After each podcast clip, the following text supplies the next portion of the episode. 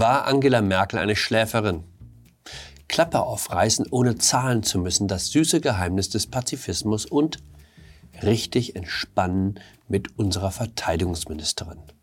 Hallo und herzlich willkommen zu einer neuen Folge von 9 Minuten Netto. Mein Name ist Jan Fleischhauer, ich bin Kolumnist beim Fokus und wir schauen hier gemeinsam auf die Lage in Deutschland. Was macht eigentlich Angela Merkel? Bekommt sie mit, was gerade in Deutschland und Europa passiert? Liest sie Zeitungen? Sieht sie fern? Oder ist sie ganz mit sich und ihren Gedanken beschäftigt? Hier sehen wir sie in Florenz mit ihrer Freundin, der ehemaligen Bildungsministerin Annette Schawan. Bildungsurlaub in Italien, der Heimat von Botticelli und Michelangelo. Man gönnt es ihr von Herzen. Es gab die Einladung des ukrainischen Präsidenten nach Kiew, um sich das praktische Ergebnis ihrer Russlandpolitik anzuschauen. Da wäre ich auch lieber in Florenz. Man wüsste gern, was Angela Merkel denkt, wie sie ihre Hinterlassenschaft sieht. Aber alles, was es gibt, ist das Statement einer Sprecherin. Frau Bundeskanzlerin AD Dr. Angela Merkel stehe weiter zu ihren Entscheidungen. That's it. Gleicht dem Chefarzt, der sich in den Ruhestand verabschiedet und bei dem dann sechs Monate später klar wird, welches Chaos er im Krankenhaus hinterlassen hat. Aber so hat Angela Merkel 16 Jahre lang regiert. Wenn etwas schief lief, war sie darüber so betrübt wie alle anderen auch. Je genauer man sich mit den Details beschäftigt, desto rätselhafter wird es.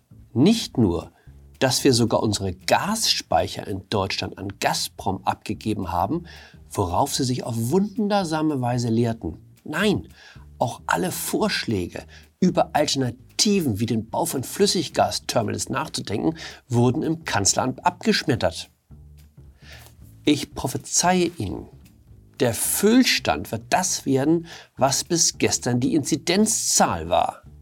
Jeden Morgen werden wir aufwachen und in den Nachrichten hören, wie viel Gas noch da ist.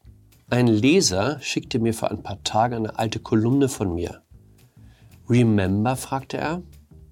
Die Kolumne stammt von 2013. Damals schrieb ich, Merkel hat nicht nur gut Russisch gesprochen, sie lernte mit Begeisterung Russisch. Als sie einmal durch die Sowjetunion fuhr, musste sie unbedingt nach Gori in die Geburtsstadt Stalins. Wenn Sie Homeland gesehen haben, wissen Sie, worauf es hinausläuft. Man muss die Puzzleteile nur richtig zusammenfügen, dann ergibt sich ein Bild. She has been turned war als Satire gemeint. Ich fürchte, das ginge heute nicht mehr als Satire durch. Folgendes Gedankenspiel. Es ist Winter 2025. Wladimir Putin ist es gelungen, die Ukraine in einen Zwangsfrieden zu pressen. Aufgabe des Donbass und Krim, dafür Abzug der russischen Truppen aus dem Westen. Die Mehrheit der Russen steht weiter hinter dem Präsidenten. Eine kleine Palastrevolte ist gescheitert. Zwei Generäle wurden vergiftet in ihrer Wohnung aufgefunden. Nun steht Putin mit 150.000 Soldaten an der Grenze zu Lettland. Es sieht wie eine Wiederholung des Ukraine-Abenteuers aus, mit einem kleinen Unterschied. Im Weißen Haus sitzt nicht mehr Joe Biden, sondern wieder Donald Trump. Und Trump hat erklärt, was er von der NATO hält. Ich wurde nicht gewählt, damit über Manhattan eine Atombombe explodiert. Danach rollen die russischen Panzer Richtung Baltikum. Wären wir auf den Ernstfall vorbereitet? Das ist die Frage. Die Wahrheit ist, Deutschland verdankt seine Sicherheit dem Atomschirm, den die USA über uns aufgespannt haben nicht seinen nicht existenten Divisionen oder unserer vorbildlichen pazifistischen Gesinnung. Das war 75 Jahre lang der Deal. Wir verlassen uns stillschweigend darauf, dass die Amerikaner für Abschreckung sorgen. Dafür dürfen wir so tun, als könnte man auch ohne Vergeltungswaffen Frieden schaffen. Es war ein vorteilhaftes Arrangement. Klappe aufreißen, ohne selbst zahlen zu müssen. Wer sagt da Nein?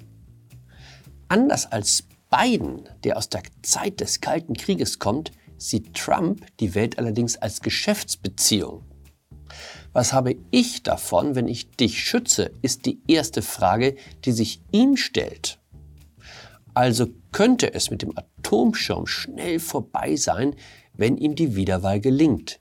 Und dann, dann stehen wir im wahrsten Sinne des Wortes blank da.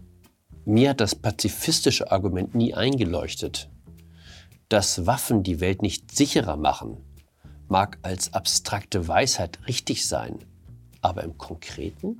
Wer Anfang der 80er Jahre nicht zur Bundeswehr wollte, wurde noch auf die Ernsthaftigkeit seiner pazifistischen Überzeugung abgeklopft. Typische Frage. Sie sind in einem Krankenhaus, in ihrer Obhut befinden sich Frauen und Kinder. Neben ihnen liegt ein Maschinengewehr. Der Feind nähert sich. Was tun Sie? Richtige Antwort, die einem den Wehrdienst ersparte, man lasse die Waffe selbstverständlich liegen, erschien mir schon damals total absurd.